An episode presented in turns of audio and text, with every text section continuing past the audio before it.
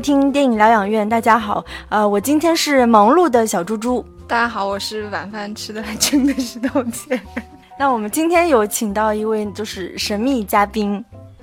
呃，大家好，我是呃，我应该算什么？就是嗯，借借你们房间录音的肥内。在节目正式开始之前呢，小猪猪还是要给大家安利一下我们的微信公众号“电影疗养院聊天的聊”。然后我们现在有开通一个粉丝群嘛，所以大家如果关注微信公众号之后呢，就可以去那个菜单栏有一个叫粉丝 club，那你点进去呢，就会有我们的二维码，那你这样就可以扫码进群。那我们现在这个粉丝群，大家都会每天分享。讲一些资源啊，然后，然后就是会互相安利一些好看的剧啊，或者是电影。还有另外一个好消息要跟大家分享的，就是呃，在下周六，就是六月二十九号星期六的下午三点，那我跟石头姐，我们电影疗养院呢，跟大象点映其实做了一次合作，就是我们发起了一场。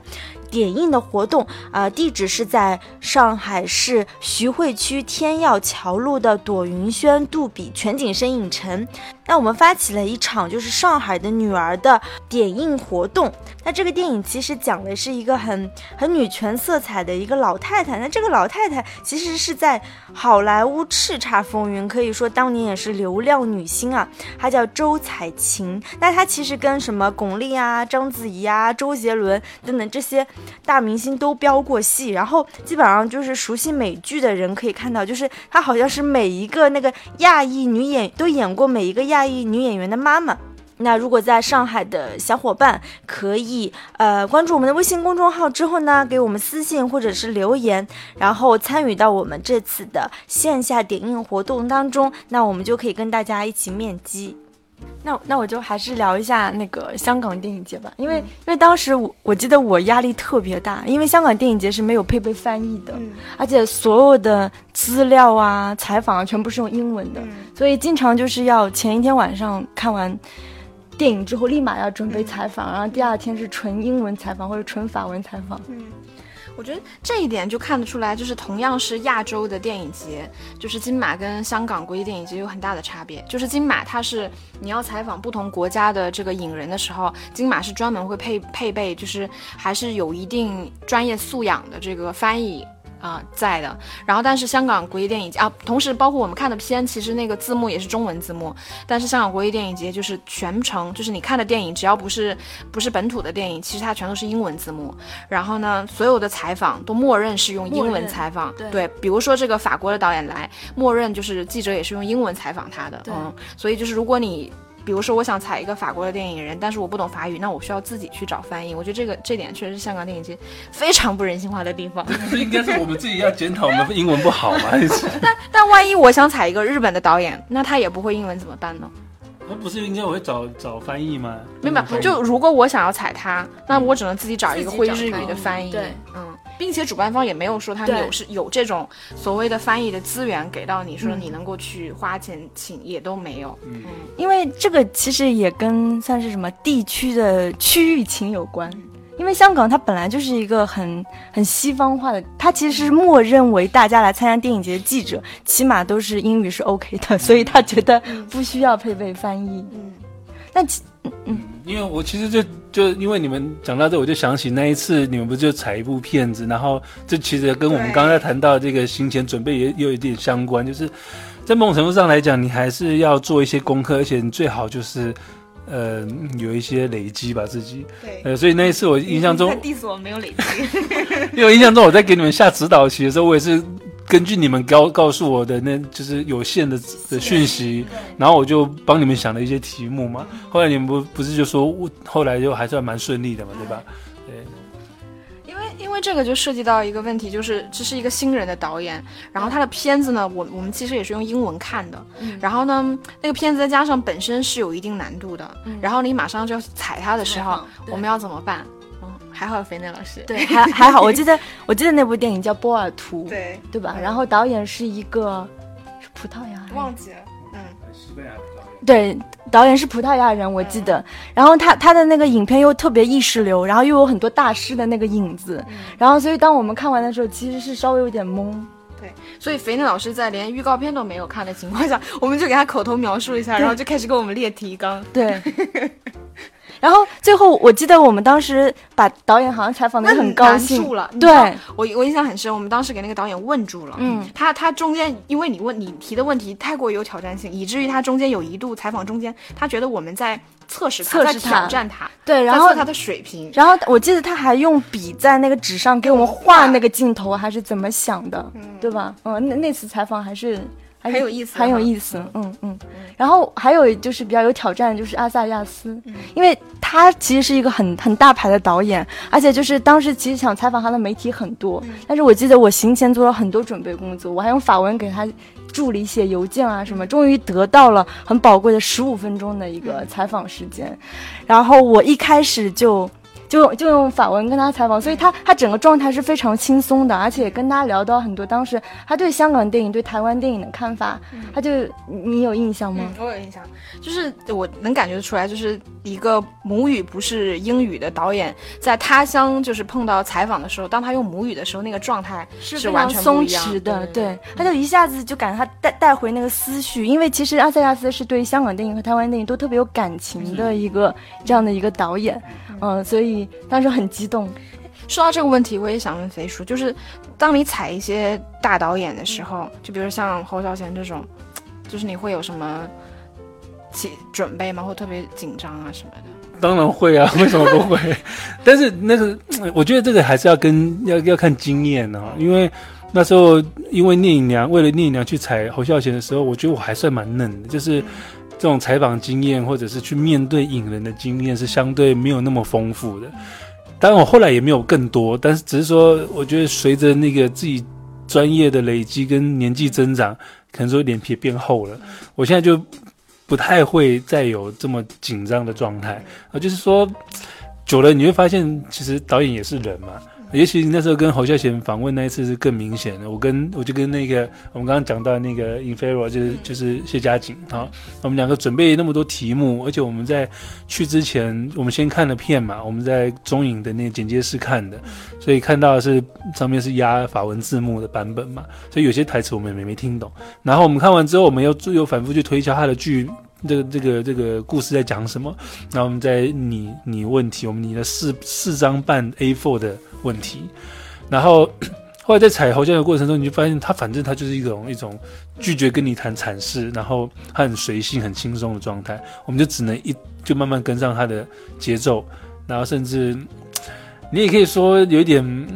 半吹半捧这样子。啊，反正他就是很很快乐的，但是他越快乐，他越会跟你。交流一些你也也许一开始没有想到要问的问题。啊，但是这个就是相对的，比如说我又会再讲到我们上次提到我去访四肢的情况嘛，就那时候那次是更嫩，而且更久，因为聂娘一五年嘛，然后我访四肢是一三年嘛，为了那个如父如子去访他，然后那时候我也只有半个小时，如果再扣掉翻译，就就就大概只有十五分钟不到，然后那那一次去我就会。就是一种迷弟的姿的姿态去去面对这个大师，面对偶像，就会一直很希望是可以有一种冲撞性在里面，所以我才讲到说那时候我问他，把他问倒的当下，我也是很觉得很过瘾，很爽。但是后来又觉得干嘛这样？就是，但不过还是觉得蛮爽，因为那我觉得那是很关键的一个问题，对啊。但是但是后来我就会想说，为什么我要去寻求这种满足感？我是觉得说，就是采访影人，有的时候你会发现他们其实吧，挺没意思的。就是我觉得应该说是，你采访大师或者你采访水平特别好的人，跟采访一些不太行的人之间，这个落差感是很很大的。尤其是有的时候，你已经感受到，其实你们是在强行聊了。嗯嗯，就是你提的问，你你真的想问的问题呢，他可能根本答不出来。对，然后你只能去配合 他的水平去问，然后你们就感觉是要强行的把这个问题聊下去。我那我记得我在香港的时候，其实就发生过这样状况。我一边踩，我一边在脑中想：天哪，能不能写够三千字？就是就这种，对，尤其我踩我踩侯孝贤，所以也是这种感觉。对，就是因为有一些人他可能本身话少，再有就是像你说，他可能拒绝阐述，也有可能是他真的。他自己就没什么想法，嗯对，然后就是你这个其实心理落差还是很大的。能透露一下你是采访哪个导演吗？啊 不不要了，反正我觉得会有这种感觉吧。嗯但是就是，反正有时候蛮有趣的。比如说那时候我采那个廖庆松廖赏嘛，嗯然后因为那一次是他有有录那一年的就是年度杰出台湾电影人嗯他的那个这样的奖项。当时那时候还是三个选一个，后来好像就是只要选进去的都给奖，因为他们觉得说你怎么去区分一个剪接师、一个场记跟一个化妆师的贡献谁比较大？啊，所以那时候引引发一些争议。但总之那一年是还有三选一的那个那个情况，那个机制在，然后去访廖赏，然后当然就要从这个剪接的这个面向去跟他聊嘛。可是聊到中间，他聊嗨就开始跟你讲说什么气哦，然后什么阴阳，然后说这个剪接是某种什么参禅，我这是在讲什么？但是在这时候，你你如果可以跟得上他，他很开心，因为那个东西我们多多少少我我还是有有接触一点，然后所以他跟我讲气，跟我讲道这个东西的时候。我我会知道他是可能想要讲什么，然后我就跟着他的那个思绪，我就不要再那么具象的一直在讲说讲，又又又回到电影的术语，我不要了，就是跟着他去玩。然后那一篇访谈最后怎么样，我有点搞忘了。反正，总之就是会你，但像这种访谈的结果，就是你至少会享受那一两个小时的一个、一个互动的一个过程。要聊一两个小时啊。对，我都都要最起码，我我做专访差不多都要两个小时。你看那时候跟梅峰老师为什么可以这样子，嗯对不对？对，是的，我如何见识到肥嫩老师的功力，就是从这种，就是我们之前在金马的时候采访过一次梅峰老师嘛。我印象很深，就是当时因为梅峰老师那个片子，在之前其实已经被他的学生发了，就在深交嘛，发了两万字的一个采访，其实问的已经很深了。我们觉得那一部片子其实能问到两万字，其实已经非常深。所以，我跟肥嫩老师去梅峰老师的酒店的时候，我就很担心，我就觉得说，好像已经没有什么可问的，我们好像也没有办法问出来什么东西。结果肥嫩老师坐在那跟人家聊了两个小时，然后给梅峰老师聊得特别开心，然后我全程在旁边就是迷妹，就很开心听他们在那聊天。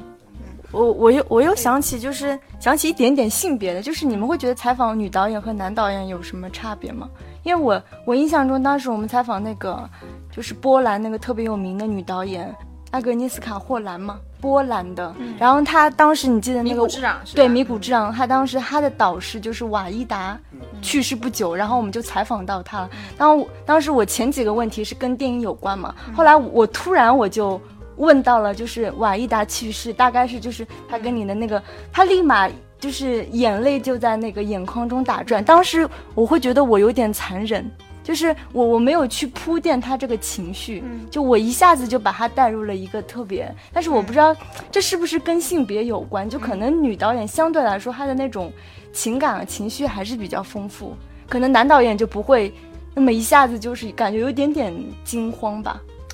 就我觉得是因为你踩女性引人的时候，你你会把故意你会把问题故意往性别上去引，就这种性别啊、视角啊，你会故意上引。但如果你采男性的话，你不会往这方面去问。嗯嗯嗯，但我顺便刚刚就想要讲这个，比如说，因为我刚刚有提到说，那个一开始就讲到我我主持这个春潮的的这个媒体见面会嘛，那其实有时候你你在面对这样的一个嗯场面的时候，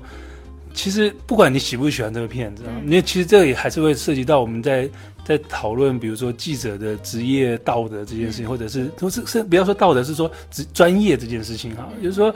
你喜不喜欢，你不一定要表露出来，对。可是你如果看到哪怕看到一点点好的地方，你可以去放大它。所以比如说我那时候在，我今天在主持的时候，我我在问到导演的部的时候，我有跟他特别在谈说他这部片的空间处理，因为他他是找了一个就是一一一个蛮小的一个屋子。一个然后实景拍摄，那导演是说，其实那屋子是他某个，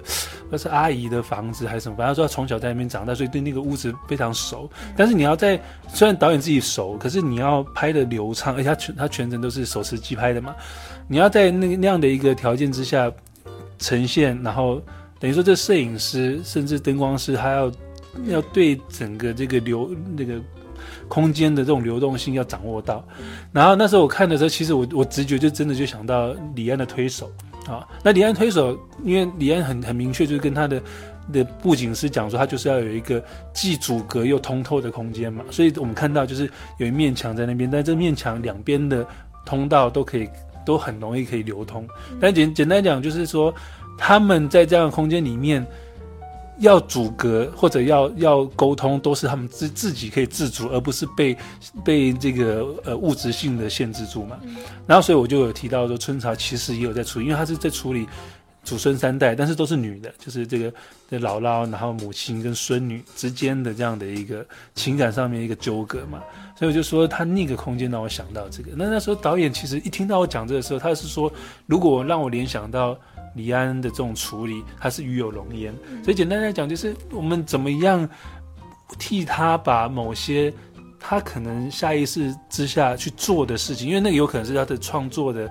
比如说可能是他的天分，或者他就是一种直觉，他做这件事情，但做完之后，他不见得他自己能够分析说这个东西做出来效果，他只是觉得这这样是好的。但我们作为记者，作为影评人，我们其实就是在帮他挖掘这个，然后一方面跟他。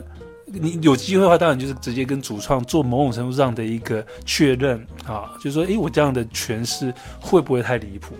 那二方面就是我们我们就是带领我们的不管是听众观众啊，可以稍微聊跳跳脱一点，或者是提升一点，是说其实这样的组成、这样的构造，有有可能有一个有有一些解读的空间，有一些诠释的这个可能性。那其实当然整个气氛就会很好。可是我觉得现在有一个问题是说，就是因为影评人的权威性，我觉得在观众那里，就是在观观众心目中，其实是有天然的打折扣的。就是我觉得我我不懂，就是现在的观众就似乎默认为影评人总在。强行解读，对对，还有就是就是，嗯，我觉得我因为你你毕竟是说影评人的身份，或者说嘉宾的身份，或者主持人，我觉得这个身份可能离电影节本身还是非常近的。那我觉得就是因为我参加都是以媒体的身份去参加的时候，我会觉得说，我觉得你媒体在电影节那个身份其实是很边缘的，因为它不像普通的观众、普通的市民，你你接触到的都是影展的单元。其实我就是看片，我了不起可能是参加一场映后。而已，你不会再多接触整个产业内的事情，比如说你不会去参加创投，你不会去参与这个这个主竞赛单元的事情。那，那你作为媒体在其中，其实很尴尬的就是你觉得其实你并不是电影圈的人，然后呢，你又不算是普通观众，就始终从头到尾都很边缘。嗯，我以以我当时在那个台湾的时候，我就觉得说，我感觉我周围其实活跃了很多的。引人，比如说像什么侯孝贤从我身边擦身而过这种东西，但是我都觉得我是在这个氛围之外的。嗯，我觉得这个可能是我参加电影节里面我我印象比较深的一点感受。嗯，因为你的你的任务始终就是采访，然后你就结束了，然后看片，然后结束了。嗯。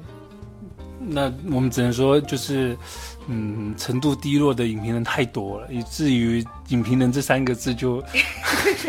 你知道吗？对，不然不然，正常来讲，影评这三个字被玩坏了。对啊，不然你说在国外，其实影评人还蛮独立的，而且而且地位也不算太低诶。你说，所以甚至有些导演还，也就是有些那种影人还是会，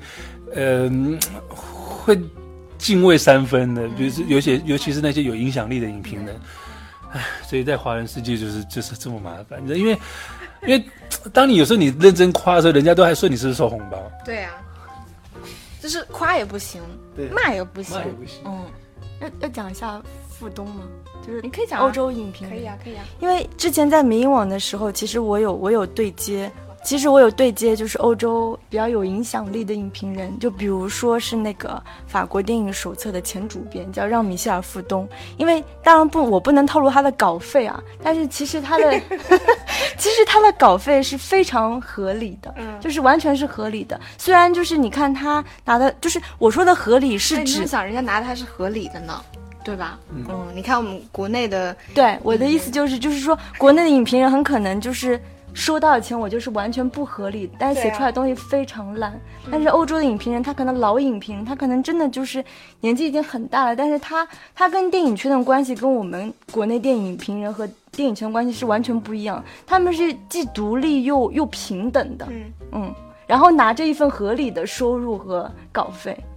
嗯。你你看我的我的稿子基本上不会太差，但是我是很不合理的低。对啊，我我说的我说的不合理就是这种不合理，因为就是因为影评人这个岗位的工作性质，它就是要求你大多数时间都是通过文字的形式去表达你自己的观点。那其实我觉得合理已经是一个非常高的标准了。嗯，但我们有点扯远了。嗯我们再聊回 我们再聊回电影节，就是大家聊一下，就是电影节里面有发生过特别有意思的事情吗？难忘其实就是那些采访吧，就是又又紧张又兴奋，又紧张又兴奋又激动，然后必须靠喝咖啡才能调动当时的情绪吧。嗯，可能跟我采访的导演都是外国导演有关，真的是可能就是一个语，相对来说还是一个语言的障碍吧。就是你你你的脑回路必须要转入另外一种思维去想跟他如何对答，因为你不只是光问问题，其实你他回答之后，你还是要跟他有很多交流的，这个可能是比较难的部分吧。我觉得参加电影节本身就够有趣的了，因为就是你能感受到，确实是你可能比普通的市民更加深入一点点去参加电影节，感受的东西我觉得可能不一样吧。再加上就是，嗯、我我有印象有一点是比较有有意思的，就是香港国际电影节他们是会给不同的电影节的票面贴不同的彩颜色的标志，用来标示你的身份。比如说你普通市民是一个什么颜色的点，然后你媒体是一个什么颜色的点，可能嘉宾又是另外一个颜色的点。然后我当时记得我拿的媒体的那个点的时候，就会有一种好像自己特别尊贵、特别尊贵的那种感觉。呃，大概就是这种吧，我觉得，嗯，我嗯我不知道，就是对特权的迷恋嘛。我我 我这张手上这 VIP 卡，我都是能不用就不用，你知道，平常就把它藏起来。我是因为吃饭的时候要凭证，然后去比如说什么市场展要凭证，我才拿出来。啊，我我到这个是还好，但我是觉得比较有趣的是，比如说像像那个海南岛电影节，因为它草创嘛，然后我觉得比较有趣的是，它那一次呃，首先它的上座率其实不是很高，那其次呢，有一些就是。呃不太是我们想象中的电影节观众就就出现了，那我我不要想，我先不去不去说它可能是是正票，但也有可能是是，比如说就就就去海南岛度假的，然后这些中中中老年人去了，然后他们想说也不知道干嘛，然后突然发现，哎，他们可能也在同样在那个度假中心里面，然后晃着晃着发现有这个就来了，然后这个有趣点在于说他们的反应就会很直观，像那一次我我刚好做一部这个马来西亚片子的这个映后啊，然后。我也是在那一场才看的，才第一次看那个片子嘛。然后我记得片子一放出来，后面就一个比较可能比较年长的一个一个先生在讲话，就说这什么年代的电影啊？然后旁边说看起来好旧啊，八十年代的吗？那明明是二零一七年的电影这样。然后反正就是他们的反应很直观，然后一边在看，我自我自己也感觉到那个片子其实不是那么的亲切，但是他在东京影展有有获得拿到奖项，然后。就开始有人就讲说，啊，怎么都不讲话呢？然后就是没有对白嘛，然后或者是说，哎，好长啊，怎么还没结束啊？这样子。可是有趣的是，他们就不离场哦，他就坐在那边把它看完了。然后，但是我一边在接收这些讯息的过程中，我也我也给自己一个任务，就是说我等一下要做这个映后的主持，然后就主持导演嘛。然后我就在想说，是不是应该就除了帮忙提问之外，是不是应该有一点，就是教观众怎么认识、看懂这部片的这样的一个使命感？但我一边看，我是一边一边做笔记的，因为因为我我我我也会怕错过一些细节嘛。然后所以，然后再加上说那个导演，那个导演我应该是一五年，我们我们去那个武汉的今年影像论坛的时候，我我碰过他。然后我知道两他的两个情况，一是中文不是很好，英文也不是很好，我都不知道是用什么语言在讲话。马来西亚导演嘛。第二个是说，我发现他不是那么会有有有条理的表达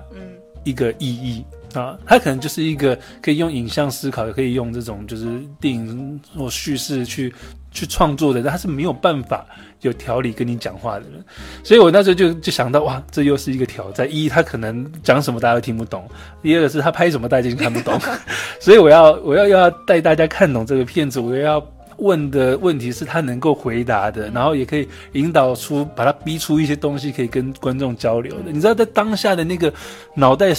转动的密度是一，我要看电影；二，我要做笔记；三，我要给自己布置这些任务，而且是一看完马上就要上台，等于说我没有机会再去反刍、再去再去沉淀，我就要上去了。然后那一场交流会，我记得好像四十分钟左右吧。我确实就是有一点像是夹一夹叙这样，我一边要要提问，但是我一边会给现场的观众对我会解释说，你看他，比如说我说为什么他们对白这么少？因为正因为马来西亚那边的这个组成。你不知道谁会讲什么话，比如说身边的坐着你，可是你可能完全不会讲普通话，嗯，你可能会讲的是广东话，嗯，啊，但是你的广东话可能又有腔调，我不一定听得懂，嗯，然后你可能会讲的是法文。好吧，它就是这么奇怪的组成，所以等于说他们已经习惯于说人跟人的沟通，不见得是通过语言，因为你你你你你你可以是完全可以料得到，你你不知道我在讲什么，我不知道你在讲什么，所以它更多就是透，比如用透过神情，透过身体，透过甚甚至透过肢体来去表现。所以当我一解释，哦，下面的那有一个老先生马上说，哦，这样子，对，所以当下其实那个感觉很爽，是说，哎，我我讲到他们能够。感受等懂了，然后有时候观众也会提问嘛。那观众提问之后，导演就是他会觉得说啊，我不是已经拍拍出来嘛？那他没办法解释。然后我就顺着又又讲说哦，其实你刚刚问的问题，影片里面你看它它的它的结构是这个东西跟那个东西串在一起，然后以至于变成这个。导演说哦，对对对对。然后那观众也说哦，原来是这样。所以那一场这种交流的过程，你就会觉得很有趣，然后很。很和谐，然后整个气氛，然后等等于说看完了之后，就就有一真的有一个那个呃嗯中年的一个妇女就说，哎，听你这样解释之后，我好像比较知道这部片要怎么看了啊，所以那样的一个当下这种反应，我觉得就是蛮舒服，对。但是这当然我们就不讲说那个去电影院遇到闹鬼之类的事情。等会儿，等会儿再插一个问题。哦，我我觉得这个去去电影节，这个作为媒体去有意思的一点就是，其实你所有看片就不是单纯的看片嘛，就是肥叔刚才有提到的，就是记笔记，对，都会为为后面去去做笔记。我刚刚想问啥，我给忘记哦。那我突然想起，想想要再问肥叔一个问题，那你去参加这些不同的电影节，就是在嗯观呃看片的过程中，你有感受到不同地区或者是不同电影节的？观影的氛围有什么差别吗？嗯，如果这样讲，当然就伤感情嘛，对不对？那你只讲好的好的。对啊，不，我我当然我是觉得，呃，可是可是这个东西都是都是两面性的。比如说像台湾，确实秩序还是相对好，对啊，因为因为已经是被呃被培养了很多年的观众的这种素质，但是这有一个前提，就是有时候太正经。就很像说，我们好像觉得去听呃古典音乐一定要穿着什么西装笔挺去，可是你你回回回去想一下，十八十九世纪听古典音乐穿着拖鞋都能去的嘛？那个年代跟现在就不一样，就就为什么要把一件事情慢慢变成 有一点拘谨，有一点过于仪式化嘛？那我觉得台湾的观众有一点点，然后他会觉得。我今天来看电影节，我是比较优越的。我我不喜欢那种优越感。我我我会试图，我会很希望，就大家就是一种，就平等嘛。就是你今天来看这刚来看一部德莱叶的片，跟去看漫威的片，没有什么本质上的差别，没有什么水平上的差别。我觉得这是才是最好，因为他就是来享受看电影。可是反过来就是太放松，就是太放松。像今天春潮那一场戏，那一场那一场那一场电影，一开始有一个中年妇人。啊，来，然后他的他的位置应该是在我旁边的旁边，可是那边已经有人坐了，然后他就发就发现后面有空位，他说啊，算了，不用换位置，因为本来那个票务就是那个呃呃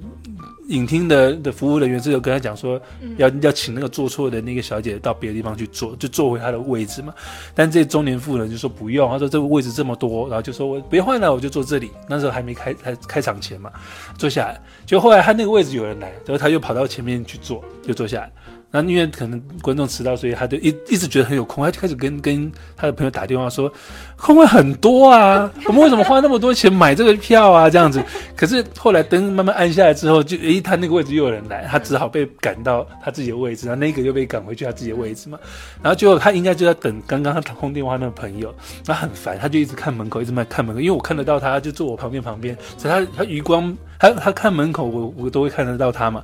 后来他朋友就果然出现，他就赶快就从就走出去，好像拿个礼物给人家干嘛，反正就是要交换什么东西这样，你就觉得很烦。然后过程中，但是你又说他到底是一个不合格的影迷吗？又很难讲，因为他看的过程中，我感觉他很投入。嗯，哦，比如说里面剧中人怎么样的时候，他就 就是半投入。然后有些构图很棒的时候，他是忍不住要平射嘛。那我们也都不想去制止他，可是就是到底谁比较投入这部片，你真的没办法讲哦。我我因为我已经看过，所以我没有那么我我不会像他那样子，但是。我还是会因为透过大荧幕会重新再去解读里面的一些讯息，然后看得更清楚。但我会又同时又很在意到他的那个反应，是他每次一打拿出拿起手机很亮，你就，但是他好像又很认真的想要把那个画面捕捉下来。然后捕捉完呢，他也其实也嘛，他拍下回家拉片了。没有，他可能就觉得这个画面很好看，他就觉得好看嘛。然后那他其实也没有真的很干扰，他除了除了比较亮一点，但是他就是很投入啊，那你就觉得。呃，到底怎么样比较像我旁边那个很很淡？定，他他阻止过他两次，就不要拍。然后那个男就很很严肃的样子在看电影，那他也是正儿八经看嘛。那另外那个是会平时会有一些违规行为，会扰乱秩序，但是他又很投入。所以到底看电影是怎么样才叫做最好的看电影方式？我真的也。不好去说，真的。你说，你说像以前我们看那个马歇尔卡尔内的那一部那个《天堂天堂儿女》，哎，你们叫什么？《剧院春秋》不是，就是天呃天堂天堂，我忘记一九四五年那个片子嘛。反正你就看到以前那个年代，就十九世纪他们在在剧院看看戏，他会有楼下的这种就是天堂电影院啊，不是天堂电影院，是什么？天堂的小孩。天堂的小天堂的孩子啊，然后他他比如说一楼可能是比较贵的票，然后二楼可能包间是更贵的票，但三楼四楼以后上面就是那种那种平民的，就很平平民的可以来看很便宜的票，然后他们就会在那哇轰人们人们闹，但是他们是呃比如说看到好人，他们就哇鼓掌啊，很喜欢他们吹口哨，看到坏人的时候就骂虚啊，然后这样，可是他们很投入，嗯，那你会说到底哪哪种？观看的行为是比较好的，那很难讲。其实我我我印象比较深，我当时第一次去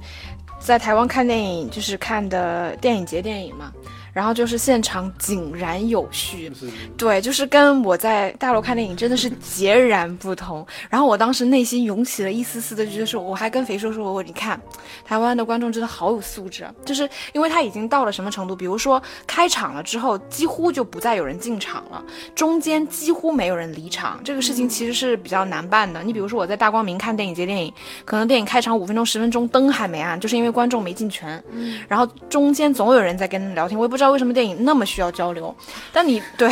然后，然后我当时看到了，我不就是特别震惊。然后后来呢，我就又去在台湾看了一场商业电影，然后我就发现，其实电影节它确实有筛选观众的这个功能在。就是当你去看院线片的时候，其实观众没有那么大的差别，就说素质高到什么程度，其实不是这样的。我觉得像我们在上海看电影，其实也是一样的。嗯，但只是说。我我有印象，我昨天去看那个电影的时候，也是看那个《养蜂人》的时候，然后中间应该是有两个男男人在交流，就关于这部片子，很可能有发产生一点共鸣吧。但他们其实离我位置是比较远的，我听不到两个男人交流。但是突然一个女生大喊了一声，说：“你们俩能不能不要聊天了？”就是你懂吗？就是其实周围的人并不是被这两个男的影响，而是被这个女女生影响的。而且这个女生呢，她可能还觉得她自己是义正言辞的，觉得你们为什么要跑到这儿来花这个钱来聊这个天，影响别人？但是其实真正影响别人的是她。就是，你就我们我也是一直觉得说看电影在院电影院不要把它神圣化，不要觉得这个是个特别有仪式感。但是当你碰到这样没有自觉性的观众的时候，你又真的很气。对啊，所以。讲到这，我就想到那一次，有一次在那个金马金马电影节那的时候，我也是旁边就坐了一个啊，我有印象，一个大陆的的记者啊，然后他就是一直在评测，嗯，可是他又很认真在做笔记，我知道他应该是看完就是要要写文章的，要写文章或者对或者采访，那。其实我后来是因为我我跟电影节的人有认识嘛，所以我就发了一个讯息跟他讲说，我旁边这一个是在在评社这样子。但其实我我拿手机出来发也不不太对了嘛。哎，我我到底是在过程中还是哦？对我结束的时候发好，所以那后后来他们就被拦下来，然后要求删掉他们那个那个。可是当下我其实有点纠结，我就觉得干嘛要这样？就是他其实很认真的，就是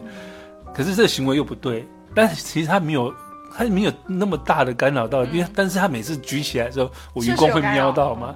但他就算不这样做，我我也不一定就投入这部片子，我也可能在飞机上就睡着。但是因为他这样搞不好一直提醒我醒着，因为他会动，他有动态，我就 哦，又又有不同的东西。所以你最后举报他是因为他影他影响你睡觉了。不是但我记得你当时你当时跟我说这事情，我记得你是沾沾自喜的跟我说，你举报了一个一个在 看电影过程中，对，对，所以你看法就是 太嫩了，太嫩了，这个这个心态不对。我我我最后补充一个，就是我成为一个相对低素质观影者的故事，就是在香港看片。我觉得香港的观众的素质很可能要高于我觉得一般吧。电影节，不是电影节，就是我自己也是普通观众去看电影的时候，因为。在香港电影院是不能喝水，连水都是不能喝。但是那时候我看两百分钟的电影，我实在太渴了，所以我必须偷偷对我真的是偷偷弯下腰去喝水。我甚至觉得，就是因为它电影很安静，我觉得我咽口水的那个声音都可能会影响到别人。然后我不断的变换翘二郎腿的姿势，我真的是太难受了。但是有一次我也是不小心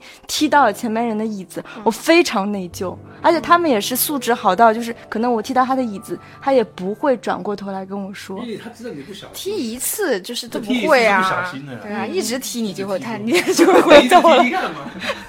而且而且我不知道，我当时我我感觉香港就是电影节期间，他呃参与的那些电影院环境都还挺好的。对，嗯只是非常冷而已。好，只是非常冷而已。嗯，那我们今天的节目就差不多到这里了。虽然感觉听得很过瘾，但是不得不结束。感谢肥内老师，感谢肥内老师，好，谢谢大家来听。谢谢，拜拜。拜拜。